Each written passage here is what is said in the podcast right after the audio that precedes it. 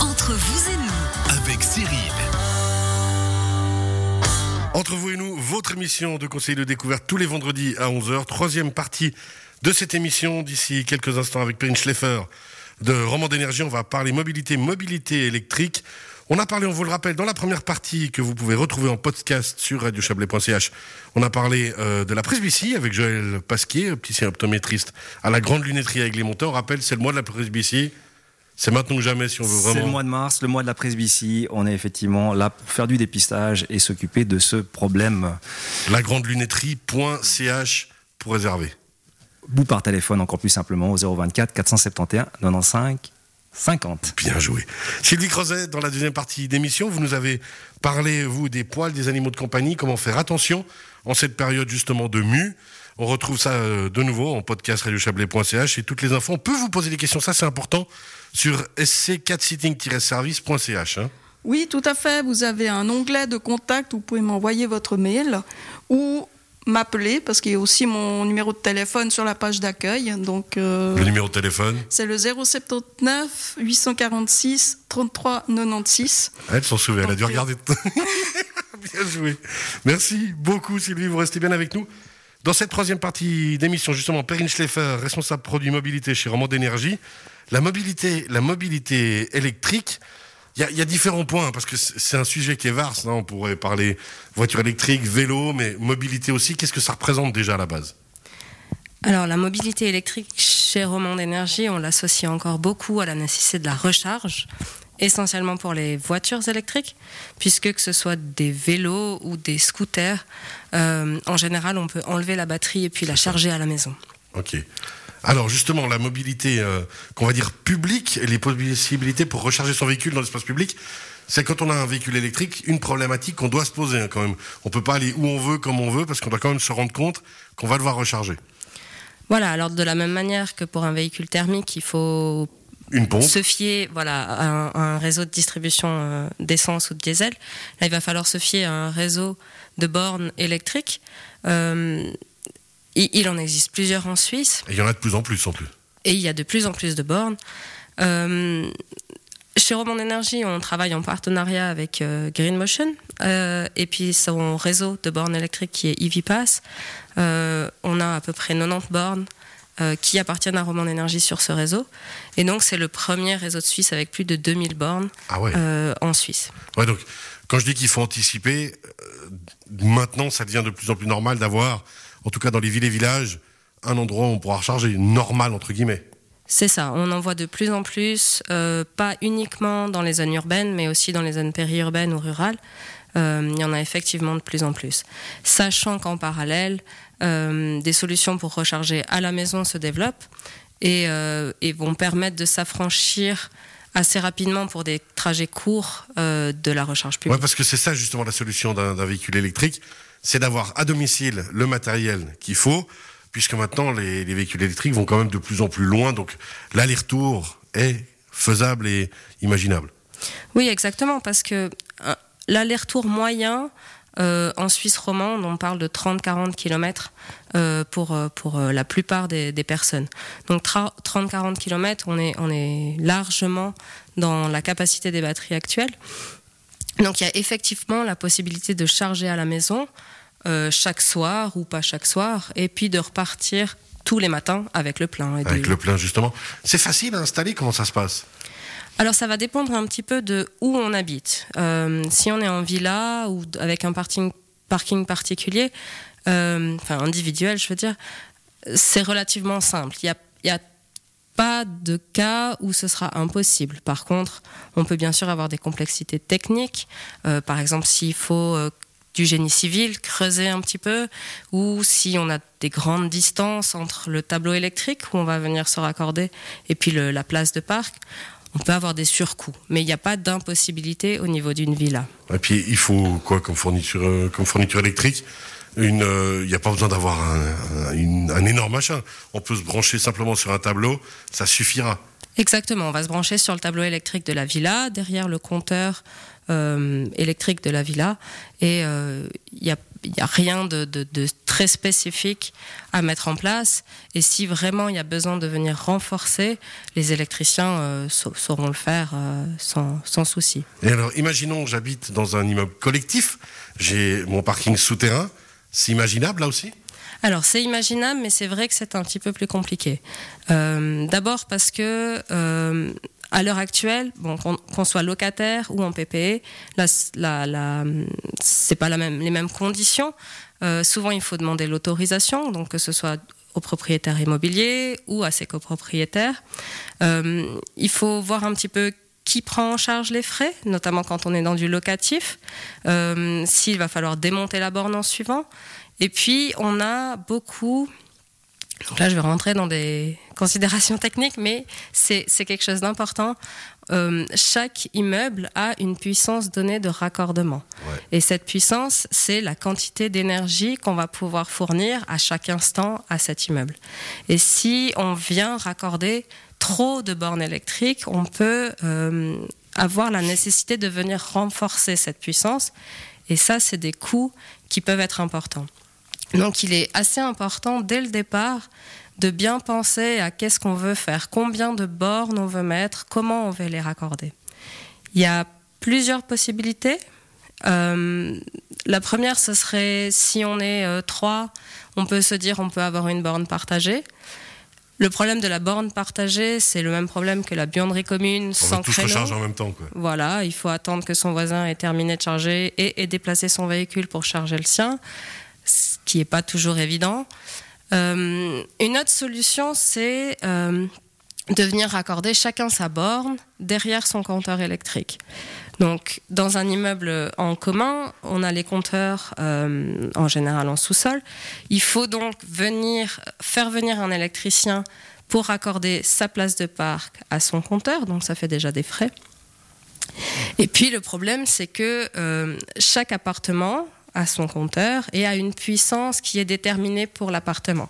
Cette puissance, elle a été, c'est à peu près la même chose partout dans tous les immeubles, elle a été euh, mise en place, elle a été déterminée pour un réfrigérateur, une télévision, de Les l'éclairage. classiques qu'on a dans l'appart. Exactement. Si on vient rajouter une borne de recharge par-dessus, on peut avoir des soucis. Imaginons qu'on rentre à 18h, on a du monde le soir, pas en ce moment. On invite, euh, on veut faire à manger, on, on allume le four, on allume Le four la, à raclette, euh, la compagnie Voilà. et tout. et en même temps on branche sa, sa, sa borne. On peut avoir des soucis et puis ça peut faire sauter les plombs. Ça, c'est intéressant. Donc c'est c'est pas forcément quelque chose d'idéal. D'autant plus que si on est très nombreux dans l'immeuble à faire la même chose, euh, ça va augmenter le problème. C'est-à-dire que Ça le multiplie. Ça le multiplie et puis ça le, au lieu de, le mettre au niveau de l'appartement, ça va le mettre au niveau du bâtiment. Donc il y a un risque de faire sauter les plans au niveau du bâtiment si trop de personnes se branchent en même temps. Donc, tu- tous le four à raclette et tous la voiture qui charge en même temps, pas possible. Pas une bonne idée. C'est ça. On fait tous la Il raclette faut en faire des temps. tours de rôle. Non, mais c'est très intéressant ce que vous dites parce que justement, ça veut dire que l'avenir nous demandera, euh, parce que les voitures électriques se développent toujours, d'adapter les constructions d'immeubles, de parking à cette solution, vous pensez? Alors, il existe en fait déjà des solutions qui permettent d'éviter ces, soucis. Euh, là, ce, qu'on envisageait jusqu'à maintenant, c'était des bornes relativement simples, c'est-à-dire des appareils électriques qui viennent apporter de la sécurité à la recharge, mais d'une certaine manière, c'est tout. Ça reste des prises. Euh, il existe maintenant des bornes qui sont plus intelligentes, qui vont permettre de communiquer entre elles, qui vont permettre de communiquer avec euh, un, un système externe qui va pouvoir moduler la puissance de charge qui est fournie à la voiture et qui vont permettre aussi de compter l'énergie qui est effectivement consommée au niveau de chaque borne. Et avec ces bornes intelligentes, on peut les, les, connecter toutes derrière un même compteur et mettre un système de gestion intelligente de la charge. Ce système, il va permettre, au lieu que quand on rentre tous à 18h, 18h30, on se branche tous en même temps, et que la puissance du coup qu'on demande, c'est tous en même temps, là, le système, il va permettre d'étaler sur toute la soirée, toute la nuit, la recharge de toutes les bornes qu'il va y avoir dans un même sous-sol. Ça, c'est génial, ça. Et donc, en, en étalant comme ça, on n'a plus le besoin d'un gros pic de puissance à un moment donné et euh, on retarde d'autant le, le, besoin de venir renforcer le réseau dans son bâtiment. Alors juste pour être un petit peu vicieux dans ma question, en imaginant que dans le même bâtiment, j'ai un cuisinier qui rentre tard le soir, j'ai un boulanger qui se lève tôt le matin, on peut donner à l'intelligence artificielle, on va dire, à la gestion de ça, de dire attention, lui qui se lève tôt le matin, il aura besoin d'être rechargé en premier, et puis celui qui rentre tard le soir, peut-être par rapport à son travail, différemment? Alors, à l'heure actuelle, la technologie ne le permet pas encore, mais c'est effectivement la question que tout le monde se pose, et donc les développements sont, sont en, cours, euh, très probablement.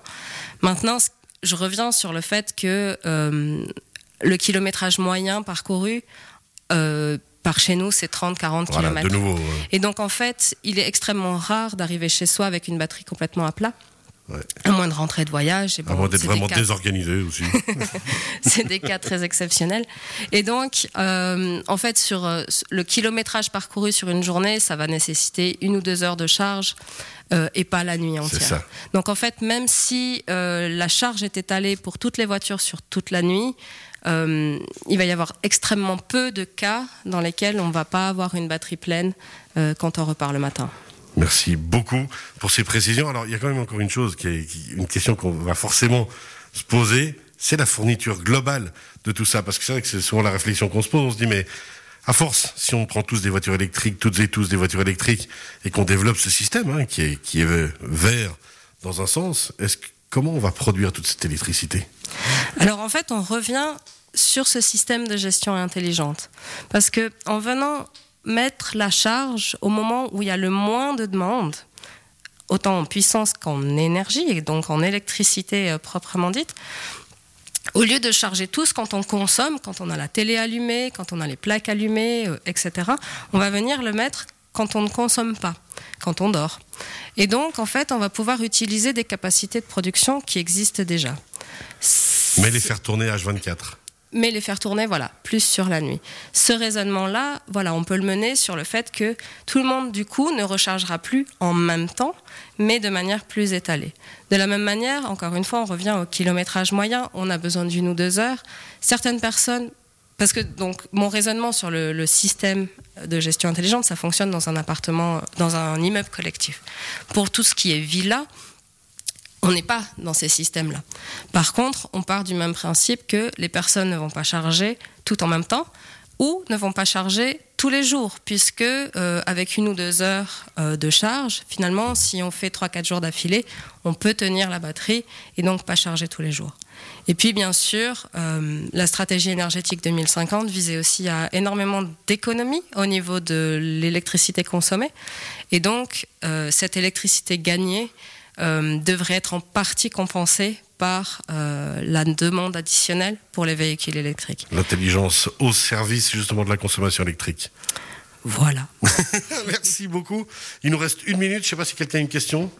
Moi, je suis juste euh, surpris en fait parce que je me rends compte que je, vais, acquérir un, bien en, copropriété et justement euh, cette approche, elle, n'a pas été faite. Et je, suis un petit peu surpris aujourd'hui qu'on ne propose pas, enfin en tout cas dans, des, nouveaux projets ou autres, déjà des solutions euh, pour amener de l'électricité sur les places de parc. Et, on a un peu l'impression qu'on a encore du retard là-dessus et qu'on n'est encore, encore pas sorti tout à fait de l'ère de la voiture à essence. Alors, je vous remercie pour la question. Ça me permet de, de placer du coup ce sur quoi je travaille. Euh, c'est-à-dire que depuis euh, septembre à peu près, on a lancé chez Roman d'énergie un service qui permet justement de mettre en place euh, ces, bornes intelligentes dans les parkings, sachant que là, on, parle du coup d'une mutualisation des bornes et donc une mutualisation des coûts. Et en PP, on peut arriver à s'entendre, on peut aussi ne pas y arriver parce que, par exemple, la moitié n'est pas intéressée par l'électrique tout de suite et donc ne veut pas mobiliser le fonds de rénovation ou des fonds euh, de l'APP. Et donc, ce que Roman d'énergie propose, c'est un service dans lequel c'est nous-mêmes, Roman d'énergie, qui investissons dans toute l'infrastructure électrique pour venir équiper un parking, toute l'infrastructure aussi de communication pour les bornes entre elles. Et donc, on va proposer un service de recharge par abonnement avec ou non achat de la borne par la personne qui est intéressée.